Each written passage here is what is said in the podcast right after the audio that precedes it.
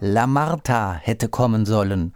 Martha Argerich war für den 26. November 2020 als Gast in der Kölner Philharmonie eingeplant, zusammen mit dem Chamber Orchestra of Europe und Wladimir Jurowski. Doch der Lockdown hält die Türen zu und daher wie gewohnt an dieser Stelle ein paar Hörtipps über das Werk, das Martha Argerich hätte spielen sollen, Beethovens zweites Klavierkonzert. Es begrüßt sie Christoph Fratz. Argerich hat dieses zweite Beethoven-Konzert dreimal auf Schallplatte festgehalten. In den 80er Jahren unter Giuseppe Sinopoli, von 2019 gibt es einen relativ jungen Mitschnitt noch unter Seiji Osawa und 2004 hat sie an der Seite von Claudio Abbado das Stück mit dem Mahler Chamber Orchestra aufgenommen. Hier der Beginn des Rondo-Satzes.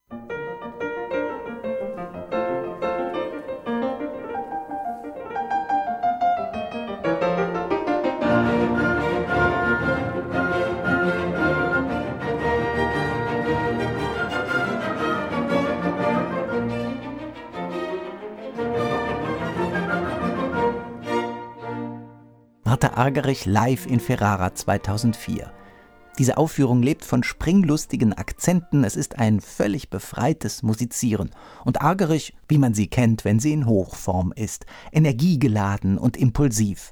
Manchmal hat man den Eindruck, sie würde dem Orchester am liebsten ins Wort fallen. Und das Orchester bietet einen ganz fein gezeichneten Klang, oft sehr kammermusikalisch und, bezeichnend für Abado in seinen späten Jahren, durchaus auch historisch informiert. Beide kannten sich zu diesem Zeitpunkt ja schon sehr lange, denn ihre erste gemeinsame Aufnahme stammte immerhin aus dem Jahr 1967. Noch ein kleines Beispiel von dieser wirklich packenden Aufnahme, nämlich die Kadenz aus dem ersten Satz.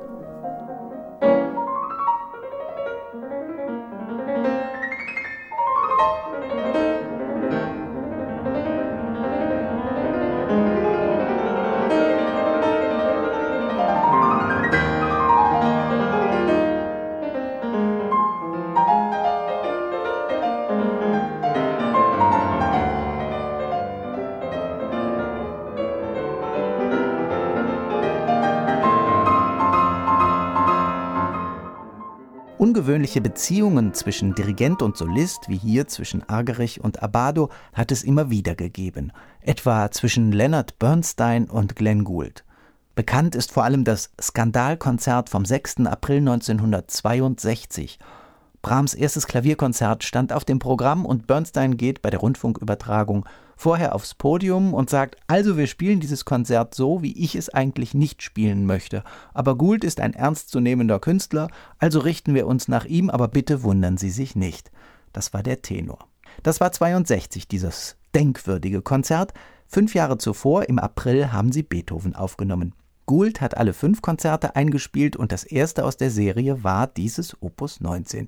Es war die vierte Aufnahme, die Gould für die CBS damals gemacht hat, und es war seine erste überhaupt mit Orchester. Und das Orchester, ja, das klingt vom ersten Takt an ziemlich ruppig.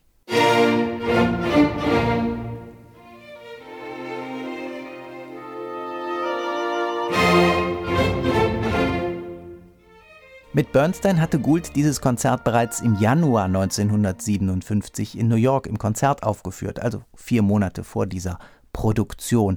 Bernstein wollte nach diesen gemeinsamen Konzerterfahrungen sofort ins Aufnahmestudio. Gould spielte ein bisschen auf Zeit und soll dann einem kanadischen Musikjournalisten gegenüber gesagt haben, He's not ready for it. Naja, vier Monate später hat er dann seine Meinung wohl geändert. Es gab bei den Aufnahmesitzungen unterschiedliche Auffassungen, vor allem bei der Gestaltung von Trillern. Hier der Abschnitt aus dem ersten Satz, wenn das Klavier zum ersten Mal einsetzt.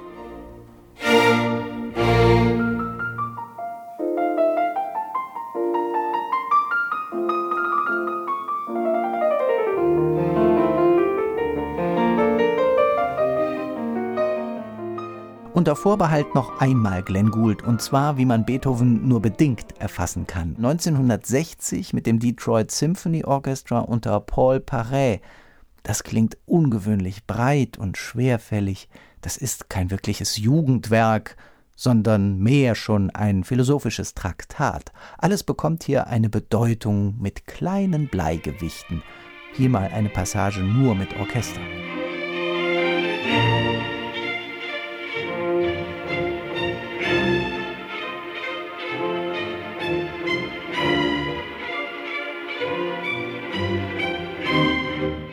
Genese dieses zweiten Klavierkonzerts ist durchaus kompliziert. Die Wurzeln gehen in Beethovens Bonner Zeit zurück und entstanden ist das Werk so um 1790 bis 1801, vermutlich in vier verschiedenen Etappen und Fassungen. Beethoven hatte zuvor bereits schon ein S-Dur-Konzert entworfen, aber das blieb dann unvollendet. Und dieses zweite Konzert ist eigentlich Beethovens erstes. Denn das C-Dur-Konzert, das heute als Nummer 1 geführt wird, ist erst nach diesem B-Dur-Konzert entstanden. Grund für diese in Anführungsstrichen falsche Nummerierung ist die Reihenfolge der Veröffentlichungen. Hier komponiert Beethoven noch ohne Klarinetten und Trompeten ein fast Mozartscher Satz, aber dennoch ist seine Handschrift natürlich unverkennbar. Hier sind Georges Sell und Emile Gilels, auch das eine prominente Paarung, und dennoch ist ein bisschen Vorsicht bei dieser Aufnahme geboten, denn alles klingt zwar klar und genau, aber auch für Gilels eigentlich untypisch, und deswegen ist es eine besondere Aufnahme, relativ kühl und nicht ganz so feurig, wie man es sonst von ihm kennt.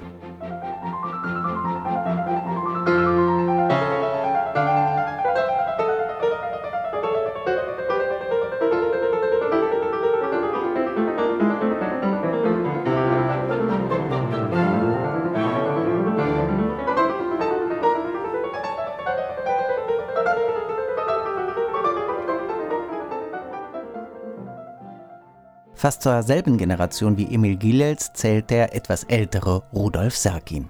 Zweimal innerhalb von knapp zehn Jahren hat er dieses B-Dur-Konzert unter Eugene Ormandy im Studio aufgenommen. Aber die frühere Einspielung, Mitte der 50er Jahre entstanden, ja, das ist Sturm und Drang. Das Brio klingt hier viel intensiver als in der späteren Aufnahme. Die Gegensätze schroffer. Musik als Wagnis und Musik als Risiko, bei gleichzeitig sehr intensiver Tongebung. Das ist bezeichnend für Serkin in diesen Jahren.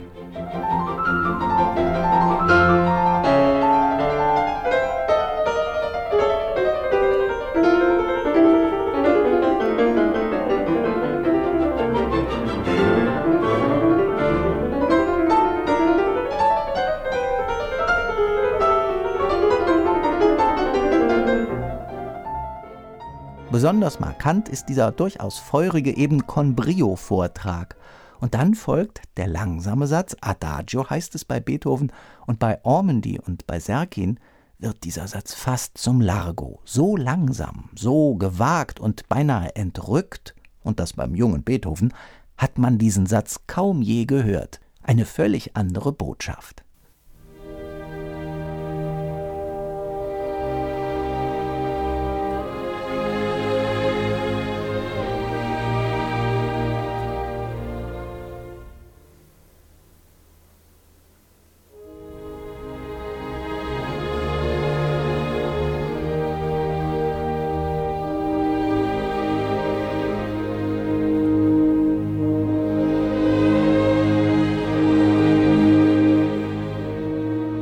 Früheste Gesamteinspielung der fünf Klavierkonzerte von Beethoven stammt übrigens von Arthur Schnabel in den 30er Jahren, Mitte der 30er Jahre genauer gesagt.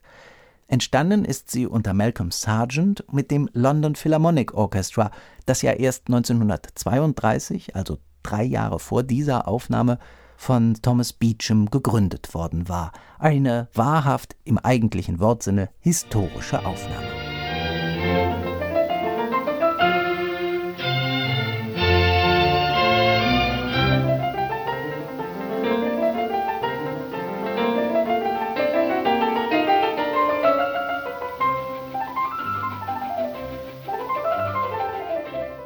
So, jetzt aber ins digitale Zeitalter und die Auswahl hier ist ja fast noch größer, denn so beliebt ist dieses B-Dur-Konzert.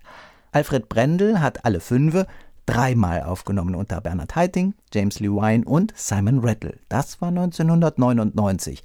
Und diese Aufnahme ist vorbildlich in ihrer Ausgeglichenheit, aber auch in ihrer Leichtigkeit, in der Balance zwischen Orchester und Solist. Alles besitzt eine gestische Qualität. Da ist sehr viel Witz drin, Spieltrieb, die inneren Fesseln, auch die Geistesfesseln, die Brendel sich ja durchaus anzulegen vermochte, scheinen hier alle gelockert. Das Ganze klingt dadurch spontaner und freier und, wie hier im zweiten Satz, in den Details durchaus raffiniert.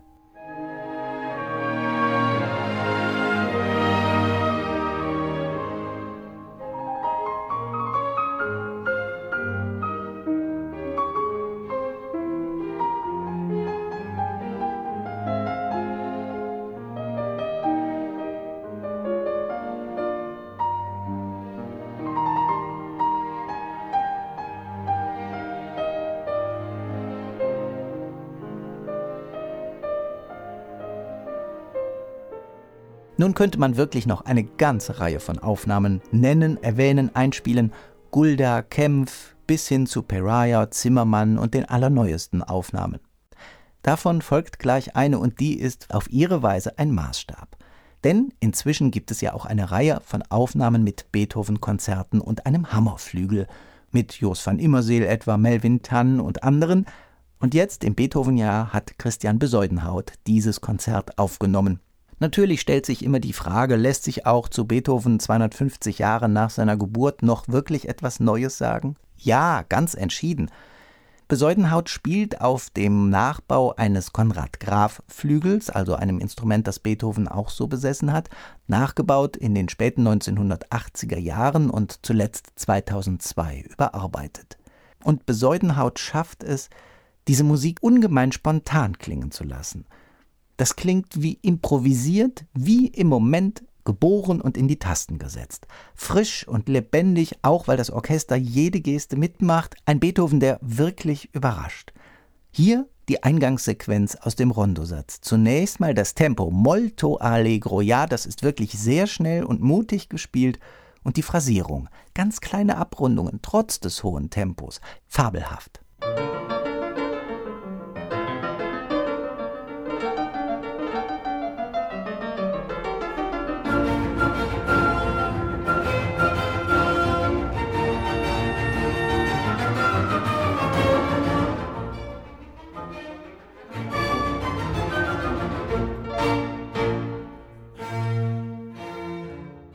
In den Läufen schafft es Besäudelhaut, die Töne perlen zu lassen, mit wunderbarem Non-Legato.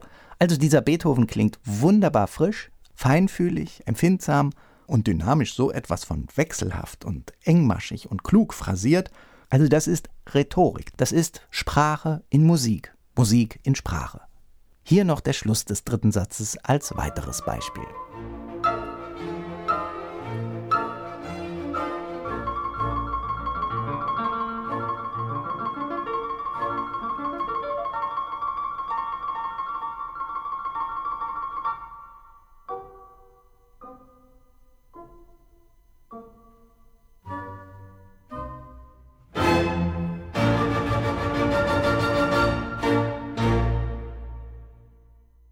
Soweit der Podcast zu Beethovens zweitem Klavierkonzert in B-Dur, das Martha Argerich am 26. November in der Kölner Philharmonie hätte spielen sollen. Mit diesen Hörempfehlungen sagt, hören Sie wohl, Ihr Christoph Fratz.